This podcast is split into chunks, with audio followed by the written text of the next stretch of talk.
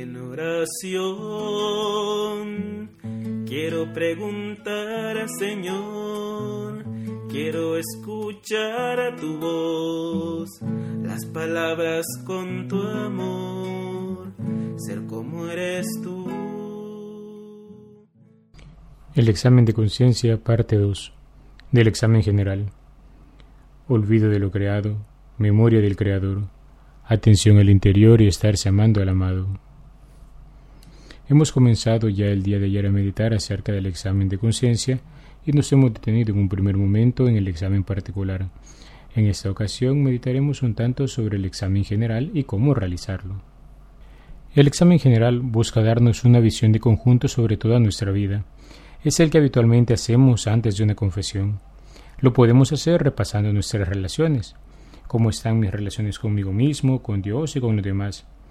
Lo podemos hacer repasando nuestra vivencia de las virtudes humanas, prudencia, justicia, templanza y fortaleza. O también aquellas teologales, fe, esperanza y caridad. Podemos hacerlo repasando los mandamientos de la ley de Dios. De muchas maneras se puede plantear. San Ignacio de Loyola lo dividía en cinco momentos. Primero, dar gracias a Dios por los beneficios recibidos. Segundo, pedir la gracia de conocer los propios pecados y que sean eliminados. Tercero, examinar los pensamientos, palabras y obras. Cuarto, pedir perdón a Dios por las faltas cometidas.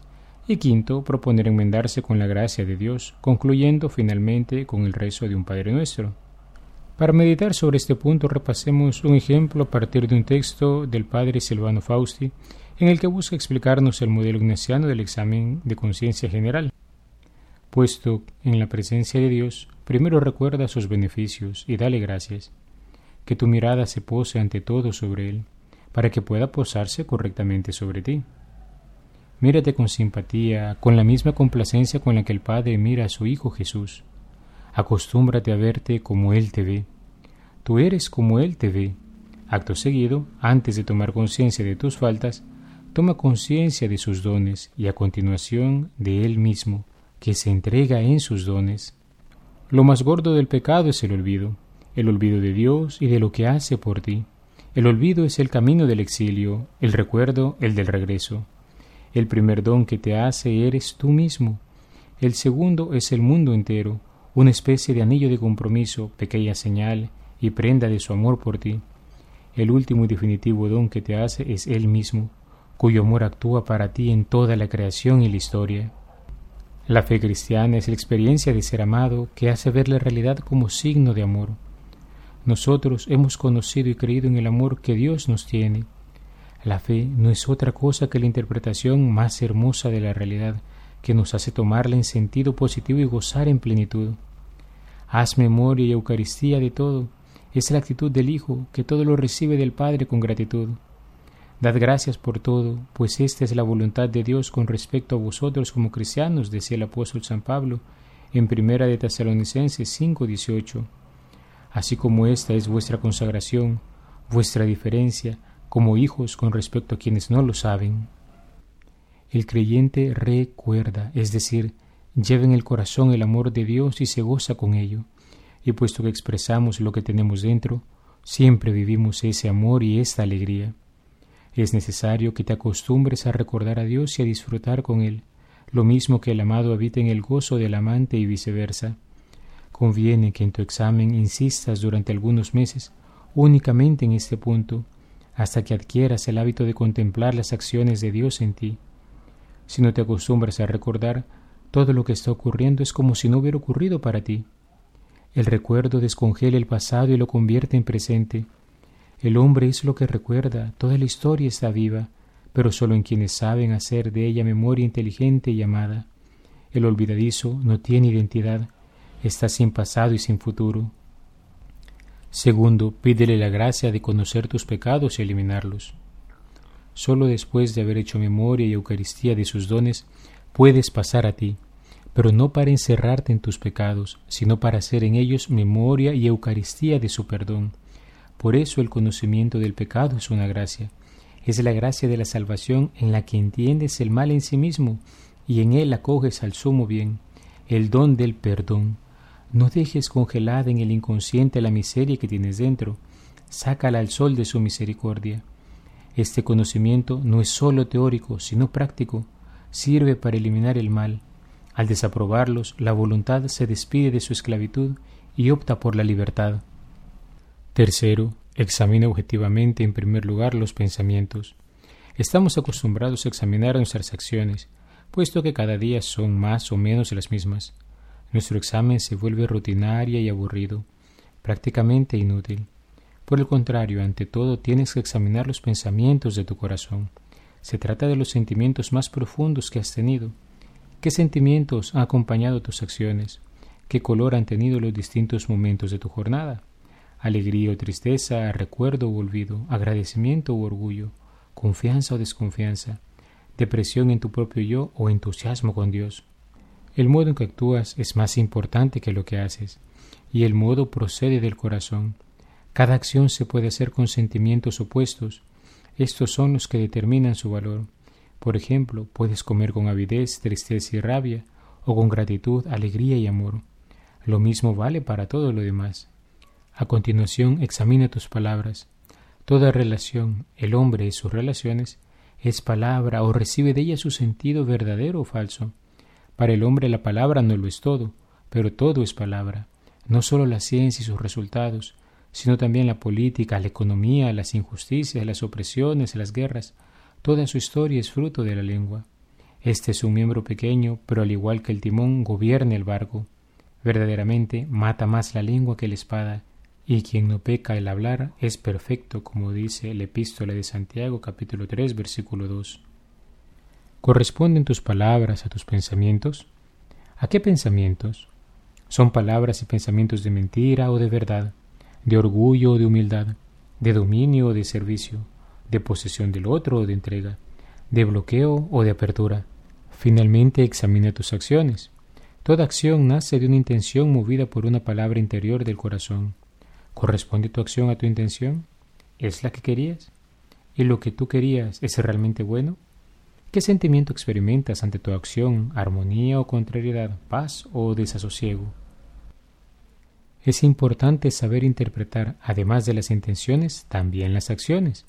En ellas es donde compruebas tus intenciones, del mismo modo que en el árbol se confirma la calidad de la semilla.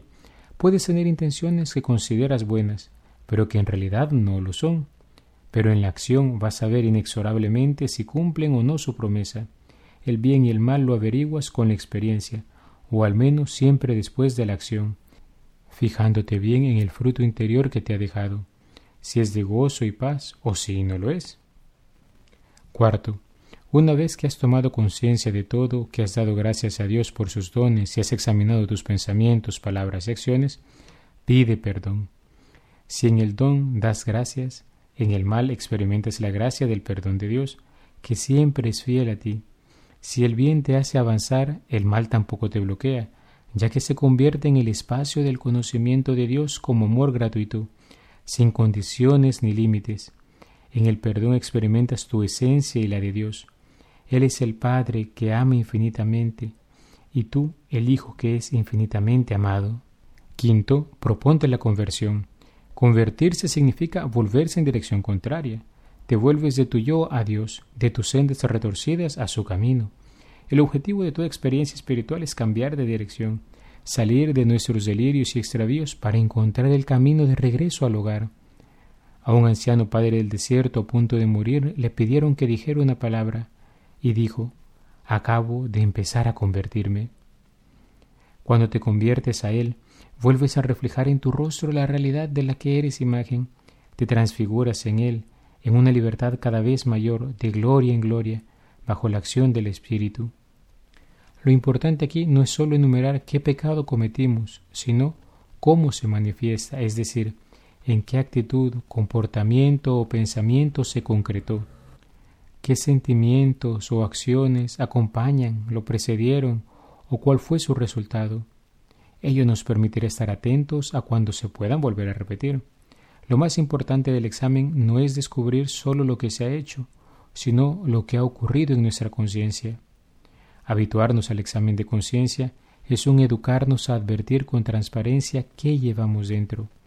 Este busca ayudarnos a arrojar luz, a darnos lucidez, de manera que estemos claros y conscientes de lo que estamos viviendo. Buscamos aprender a ver nuestra historia no sólo como un conjunto de palabras, acciones, sentimientos y pensamientos, sino como lo que es una verdadera historia de salvación.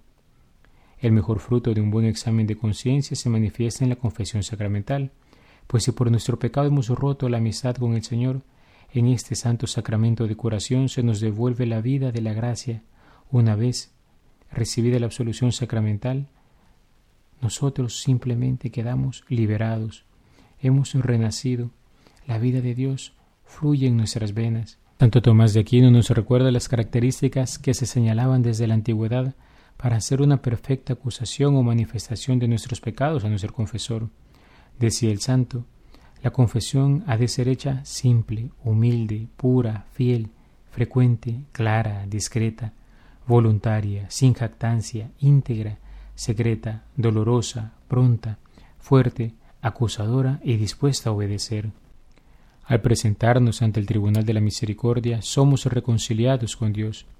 El sacramento nos une íntimamente al corazón de Jesús para poder en verdad no sólo conocernos a nosotros mismos y dolernos de nuestros pecados, sino también para poder vencer esas tendencias, de modo que el propósito de enmienda realmente se lleve a término.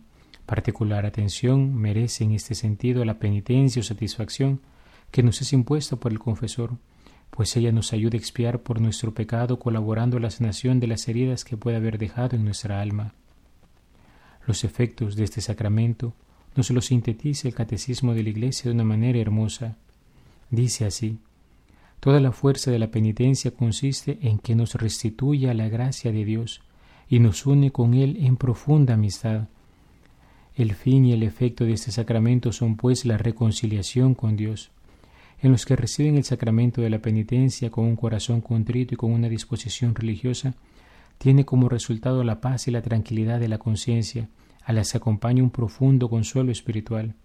En efecto, el sacramento de la reconciliación con Dios produce una verdadera resurrección espiritual, una restitución de la dignidad y de los bienes de la vida de los hijos de Dios, el más precioso de los cuales es la amistad de Dios. Este sacramento reconcilia con la Iglesia al penitente, el pecado menoscabo rompe la comunión fraterna, el sacramento de la penitencia la repara o la restaura. En este sentido, no cura solamente al que se reintegra en la comunión eclesial, tiene también un efecto vivificante sobre la vida de la Iglesia que ha sufrido por el pecado de uno de sus miembros. Restablecido o afirmado en la comunión de los santos, el pecador es fortalecido por el intercambio de los bienes espirituales entre todos los miembros vivos del cuerpo de Cristo, estén todavía en situación de peregrinos o que se hallen ya en la patria celestial. San Juan Pablo II va más allá y dice, pero hay que añadir que tal reconciliación con Dios tiene como consecuencia, por así decir, otras reconciliaciones que reparan las rupturas causadas por el pecado. El penitente perdonado se reconcilia consigo mismo en el fondo más íntimo de su propio ser, en el que recupera la propia verdad interior, se reconcilia con los hermanos agredidos y lesionados por él de algún modo, se reconcilia con la Iglesia, se reconcilia con toda la creación. Concluyo con una expresión del Catecismo que dice en el numeral 1470 En este sacramento el pecador, confiándose al juicio misericordioso de Dios, anticipa en cierta manera el juicio al que será sometido al fin de esta vida terrena, porque es ahora en esta vida cuando nos es ofrecida la elección entre la vida y la muerte, y sólo por el camino de la conversión podemos entrar en el reino del que el pecado grave nos aparta. Convirtiéndonos a Cristo por la penitencia y la fe, el pecador pasa de la muerte a la vida y no incurre en juicio. Queridos hermanos, roguemos al Señor nos conceda en este día la oportunidad de armar un examen de conciencia en el cual podamos discernir aquello que está en lo profundo de nuestro corazón y que nos aparta de Dios, que podamos reconocer sus manifestaciones y sus consecuencias, de tal modo que podamos apartarnos de estas situaciones negativas de nuestra vida que simplemente son un romper con la amistad de Dios y podamos volvernos a Él con un corazón contrito, con un corazón sincero, con un corazón abierto a su misericordia. Novena a San Óscar Arnulfo Romero. Novena a San Óscar Arnulfo Romero. Creo fiel y verdaderamente en el misterio de la Santísima Trinidad, Padre, Hijo y Espíritu Santo, tres personas distintas y un solo Dios verdadero, en quien confío firmísimamente conseguir perfección del dolor que tengo de haber ofendido a Su Majestad Santísima, intercediendo los méritos de mi Señor Jesucristo, los de su Santísima Madre y los de mi glorioso abogado, San Óscar Arnulfo Romero, suplicando al Señor conserve en mí esta fe viva, me dé el perdón de mis culpas, el remedio de mis necesidades y lo que pido en esta novena, siendo para honra suya y bien de mi alma, si no, vivo obediente en su santa voluntad como cosa que más conviene. Glorioso San Óscar Ranulfo Romero, a ti acudimos llenos de confianza en tu intercesión, nos sentimos atraídos a ti con una especial devoción, y sabemos que nuestras súplicas serán más agradables a Dios nuestro Señor, si tú que tan amado eres de Él se las presentas. Tu caridad de reflejo admirable de la de Dios te inclina a socorrer toda miseria, a consolar toda pena y a complacer todo deseo y necesidad si ello ha de ser provechoso para nuestra alma. Mira pues nuestras miserias y penas, nuestros trabajos y necesidades, nuestros buenos deseos y alcánzanos que aseguremos cada día más nuestra eterna salvación con la práctica de las buenas obras y la imitación de tus virtudes. Y en particular te pedimos que nos alcances de Dios la gracia especial que por esta devota novena esperamos confiadamente conseguir. Amén. Día noveno. Por aquel acendrado amor que tu obispo mártir Oscar Adolfo Romero profesó a la Divina Eucaristía, ya como manjar de su alma en sus misas y comuniones, ya como solaz de su espíritu en sus fervorosas adoraciones ante el sagrado tabernáculo. Te pido encarecidamente que además de la gracia particular de esa novena, hagas que crezca en mí más y más la devoción al Santísimo Sacramento y cada día prepare mejor mi corazón para recibirlo con el máximo fruto, así sea. Padre nuestro que estás en el cielo, santificado sea tu nombre, venga a nosotros tu reino, hágase tu voluntad en la tierra como en el cielo, danos hoy nuestro pan de cada día y perdona nuestras ofensas, como también nosotros perdonamos a los que nos ofenden. No nos dejes caer en la tentación y líbranos del mal. Amén. Dios te salve María, llena eres de gracia, el Señor es contigo. Bendita tú eres entre todas las mujeres y bendito es el fruto de tu vientre Jesús. Santa María, Madre de Dios, ruega por nosotros pecadores, ahora y en la hora de nuestra muerte. Amén. Gloria al Padre y al Hijo y al Espíritu Santo, como era en el principio, ahora y siempre, por los siglos de los siglos. Amén. Dios Padre de todos los hombres que nos diste en tu obispo mártir Oscar Adolfo Romero, a un pastor fiel y celoso, ferviente y amante de tu iglesia y en ella de modo especial de los pobres y los más necesitados, concédenos te pedimos que nosotros, tus siervos, sepamos vivir acorde al Evangelio. Por Jesucristo nuestro Señor. Amén. San Óscar Adolfo Romero ruega por nosotros. Alabado sea Jesucristo, por siempre sea alabado. Dime, Señor, en qué te puedo servir. Déjame conocer tu voluntad. Señor, en ti yo quiero vivir, quiero saber